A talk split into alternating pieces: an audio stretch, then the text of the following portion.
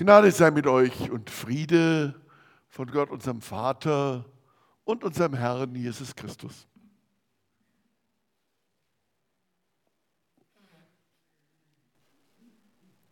Ich ermahne euch nun, Brüder und Schwestern, durch die Barmherzigkeit Gottes, dass ihr euren Leib hingebt als ein Opfer, das lebendig, heilig und Gott wohlgefällig sei. Das sei euer vernünftiger Gottesdienst. Und stellt euch nicht dieser Welt gleich, ändert euch durch Erneuerung eures Sinnes, auf dass ihr prüfen könnt, was Gottes Wille ist, nämlich das Gute und Wohlgefällige und Vollkommene. Mit dieser Ermahnung beginnt der Apostel Paulus im Römerbrief seine Worte über das gesamte Leben der Christen und Christinnen als Gottesdienst, als vernünftigen Gottesdienst. So wie uns das bereits zu Beginn der Lieder nahegelegt wurde. Unser Leben als Gottesdienst, als vernünftiger Gottesdienst. Und dann nicht nur die eineinhalb oder zwei Stunden am Sonntagvormittag, sondern das ganze Leben. Und ich nehme an, es ist Ihnen aufgefallen, wir werden auf unseren Leib angesprochen. Unser Körper hat im Urteil des Paulus die herausragende Bedeutung für unser Leben als vernünftiger Gottesdienst.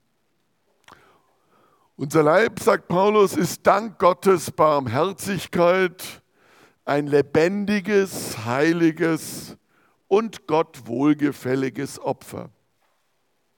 Was für eine Hochachtung für unseren Körper, unseren Leib. Und manchmal, manchmal erahnen wir ja, was unser Körper, unser Leib alles vermag. Wenn man als Eltern ein Kind auffängt, wenn man als Kind die alten Eltern stützt, wenn wir Schönheit ausstrahlen, wenn wir Gesundheit ausstrahlen, wenn wir einander lieb haben, wenn wir harte, schweißtreibende, erfolgreiche Arbeit verrichten. Manchmal blitzt da in uns selber unendliche Dankbarkeit auf darüber, dass wir das andere so einen Körper, so einen Leib haben. Ihnen fällt sicher noch manche Geschichte ein. Womöglich, wenn Sie während der Predigt mal raus auf den Sportplatz schauen, schauen, was Leute da beim Basketball, beim Fußball alles können. Ihnen fällt sicher noch manches aus, ein, wo Sie im Blick auf sich selber, im Blick auf andere bewundernd und glücklich wahrnehmen können, ja, dank Gottes Barmherzigkeit ist mein Leib, mein Körper ein lebendiges, heiliges, Gott wohlgefälliges Opfer, mit dem ich vernünftigen Gottesdienst im Alltag und am Sonntag gestalten kann. Denken Sie, was den Sonntag angeht, nur an die Menschen, die mit ihrem körperlichen Einsatz alles hier so hergerichtet haben, dass wir jetzt Gottesdienst feiern können. Für Paulus beginnt das Nachdenken und über unser Leben als Gottesdienst also mit der Wertschätzung dessen, was Gott uns geschenkt hat. Er bewundert zuerst, wie toll Gott uns Menschen ausstattet. Und aus dieser Bewunderung für Gott wird Paulus dann in späteren Versen dieses Kapitels zum Leben als Gottesdienst sehr deutlich, im Blick auf das Leben der Gemeinde. Paulus schreibt der Gemeinde überdeutlich, dass Gottes Geschenk der Barmherzigkeit mit unserem Leib nun auch in unserem Leben als Gottesdienst Folgen haben soll. Hören wir die Worte des Paulus in den Versen 9 bis 12. Vielleicht spricht uns gleich ein Gedanke an, der uns derzeit in unserem Leben als Gottesdienst wichtig werden kann.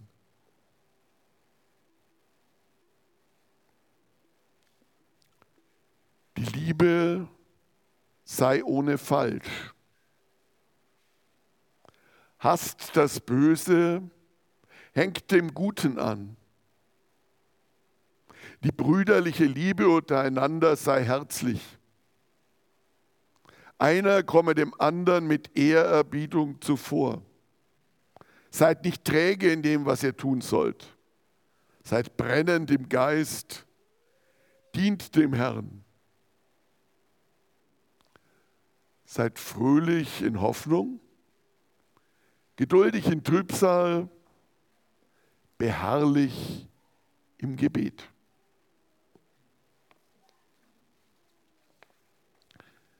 Beeindruckend für mich bei den Worten des Paulus ist wieder zuerst, Paulus fängt an mit der Liebe Gottes zu uns. Die Liebe Gottes zu uns ist für Paulus, wie am Anfang des Kapitels, jetzt auch beim Miteinander von uns Christinnen und Christen der Ausgangspunkt. Weil uns Gottes Liebe gilt, kann auch für unser Leben als Gottesdienst gelten. Die Liebe sei ohne Falsch. wenn man genau hinhört, die Liebe sei ohne Falsch. Eine harte Aufforderung des Paulus an uns. Sie ist aber wohl auch für uns immer wieder mal nützlich. Ich muss aufpassen, dass ich nicht in falscher Weise anderen meine Liebe zumute, weil mir das gut tut. Ich muss aufpassen, dass wirklich es Gottes Geschenk an mich ist, was ich da weitergebe, damit es dem anderen oder der anderen zugute kommt. Eine harte Herausforderung in jeder Beziehung, in jeder Familie.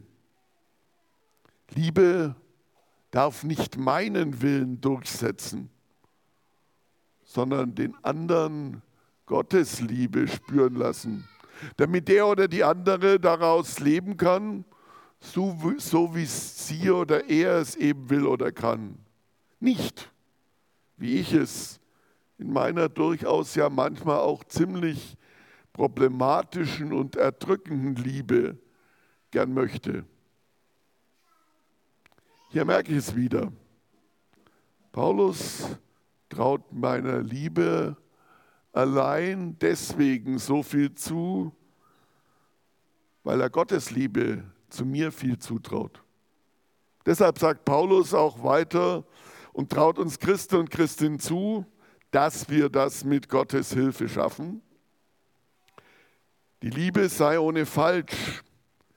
Hass das Böse, hängt dem Guten an.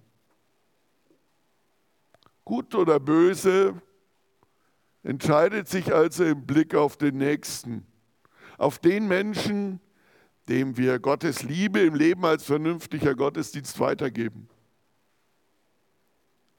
Wirklich sehr gut handhabbar sind als Kriterien für Gut und Böse, was der Paulus da benennt. Liebe im Leben als Gottesdienst ist herzlich. Sie begegnet dem oder der anderen mit Ehrerbietung. Da handle ich gut und richtig, wo ich dem Mitmenschen herzlich und mit Ehrerbietung begegne und ihn entsprechend behandle. Paulus lenkt also wieder weg von unseren Interessen und unseren Wünschen hin zu Gottes Liebe, damit hin zu den Interessen und Wünschen der Nächsten, an die ich Gottes Liebe weitergebe. Es leuchtet mir sofort ein, was der Paulus sagt. wenn ich an mich selber denke, wenn ich daran denke, wie toll das ist, wenn mir jemand herzlich und mit Ehrerbietung begegnet. Wohl und ernst genommen fühle ich mich da. Glücklich und zufrieden werde ich da. Da genieße ich Leben als vernünftigen Gottesdienst für mich von anderen. Und wenn ich das so erlebe und es bei mir so ist, erleben die anderen womöglich mein Leben als vernünftigen Gottesdienst auch nicht anders. Denn das alles geht ja nicht so leicht. Und auch das macht der Paulus sehr, sehr deutlich. Die brüderliche Liebe untereinander sei herzlich. Einer komme dem anderen mit Ehrerbietung entgegen. Sein Leben als Gottesdienst so zu gestalten, ist schon in der eigenen Familie schwierig. Manche Eltern erleben das im Gottesdienst, wenn ihre Kinder genau in dem Augenblick laut werden, wo vorne jemand gesagt hat, und jetzt beten wir in Stille zu Gott. Aber das ist noch das harmloseste. Schwerer ist es dann noch mit den Menschen in der Arbeit, in der Schule, in der Nachbarschaft und in der Gemeinde. Und manchmal schon als eine Überforderung erlebe ich das gegenüber Menschen, die mir einfach fremd bleiben, die mich nerven oder die mir womöglich geschadet haben oder mir gegenüber schuldig geworden sind. Erfreulich nüchtern und realistisch mahnt Paulus so bei seinem Reden vom Leben als vernünftigen Gottesdienst weiter. Seid nicht träge in dem, was ihr tun sollt. Seid brennend im Geist, dient dem Herrn. Leben als Gottesdienst, was wir so gern machen täten, scheint ein hartes Geschäft zu sein, meint der Apostel Paulus. Da wird man leicht träge und hat die Nase, um kein anderes Körperteil zu nennen, voll. Zu oft wird dieses Leben als Gottesdienst von, anderen nämlich blöderweise nicht gewürdigt. Zu oft ist es nicht einmal erfolgreich. Man fällt auch noch öfters hin. Liebe wird nicht erwidert. Man fühlt sich sogar an der Nase herumgeführt. Besonders schlimm bei eng vertrauten Menschen, noch öfter von Menschen, die einem eh fremd oder zweifelhaft vorgekommen sind. Und ich glaube, es ist nicht verwunderlich, dass Martin Luther in seiner Auslegung dieser Verse uns alle herausfordernd ein Wort Bernhard von Clairvaux weitergibt, das wir heute nicht von Bernhard von Clairvaux, sondern aus der Wirtschaftsplanung und der Gewinnmaximierung kennen. Bernhard von Clairvaux hat da gesagt, sobald du anfängst, nicht mehr besser werden zu wollen, hörst du auf, gut zu sein. Er hat das für unserem Leben als Christ gesagt. Sobald du anfängst, nicht mehr besser werden zu wollen, hörst du auf, gut zu sein. Es ist manchmal sehr hart, Leben als Gottesdienst zu gestalten. Deswegen fügt Paulus an die Warnung vor der Trägheit, aber auch den Hinweis auf den Heiligen Geist und die Ausrichtung auf Jesus Christus an damit wir nicht das Handtuch werfen. Seid nicht träge in dem, was ihr tun sollt. Seid brennend im Geist. Dient dem Herrn. Liebe Gemeinde, Sie merken, Paulus verbindet wieder das restlose Vertrauen auf Gott und die uns Menschen viel zutrauende Zuversicht das Leben als Gottesdienst gestalten zu können. Gottvertrauen und Selbstvertrauen sind für Paulus in gleicher Weise Gottes Geschenke an uns. Wir können uns für die eigene Person, für die Familie, für die Arbeit, jetzt im Leben und über den Tod hinaus ganz viel zutrauen. Gott hat uns doch das Leben als Gottesdienst mit unserem Leib, als lebendiges, heiliges und Gott wohlgefälliges Opfer aus seiner Barmherzigkeit heraus geschenkt. Wegen dieses riesigen Vertrauens auf Gott schließt Paulus nun seine doch sehr ernsten Worte zum Miteinander der Christen und Christinnen etwas überraschend zuversichtlich mit der Aufforderung, fröhlich zu sein, ab, wenn er schreibt, seid fröhlich in Hoffnung, geduldig in Trübsal und beharrlich im Gebet. Paulus spricht die Höhen und die Tiefen unseres Lebens als vernünftigem Gottesdienst ungeschönt an. Einerseits meint Paulus, einerseits dürfen wir fröhlich sein, weil Gott uns in seiner Barmherzigkeit mit unserem Leib und mit so viel, was wir toll können, beschenkt hat. Gott hat uns unsere Zukunft bei ihm selbst über den Tod hinaus gesichert. Fröhlich soll und darf unser Leben als vernünftiger Gottesdienst für uns selber und ruhig auch für andere sein.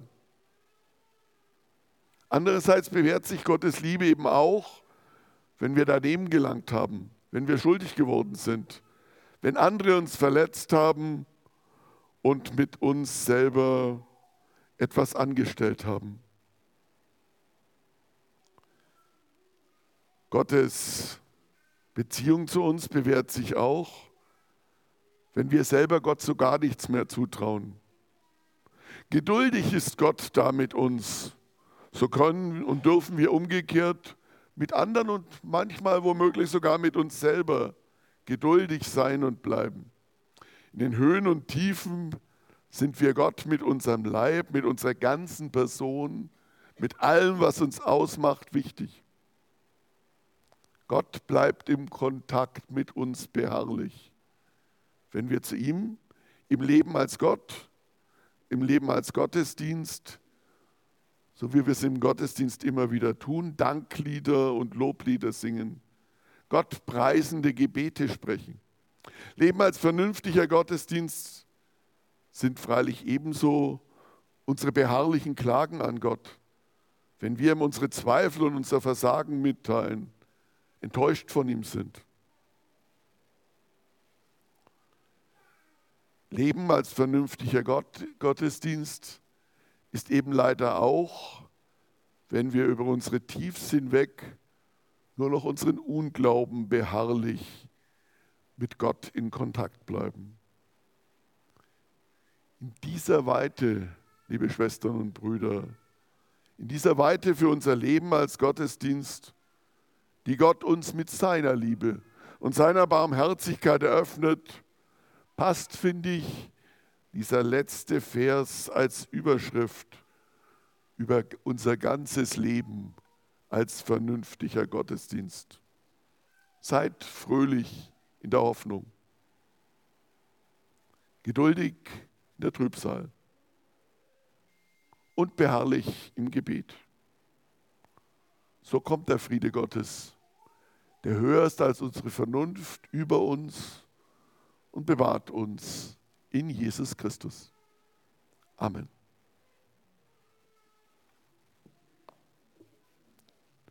Der Aufforderung des Paulus folgend lade ich Sie ein, dass wir als Antwort auf das, was er geschrieben hat, gemeinsam ein Danklied singen.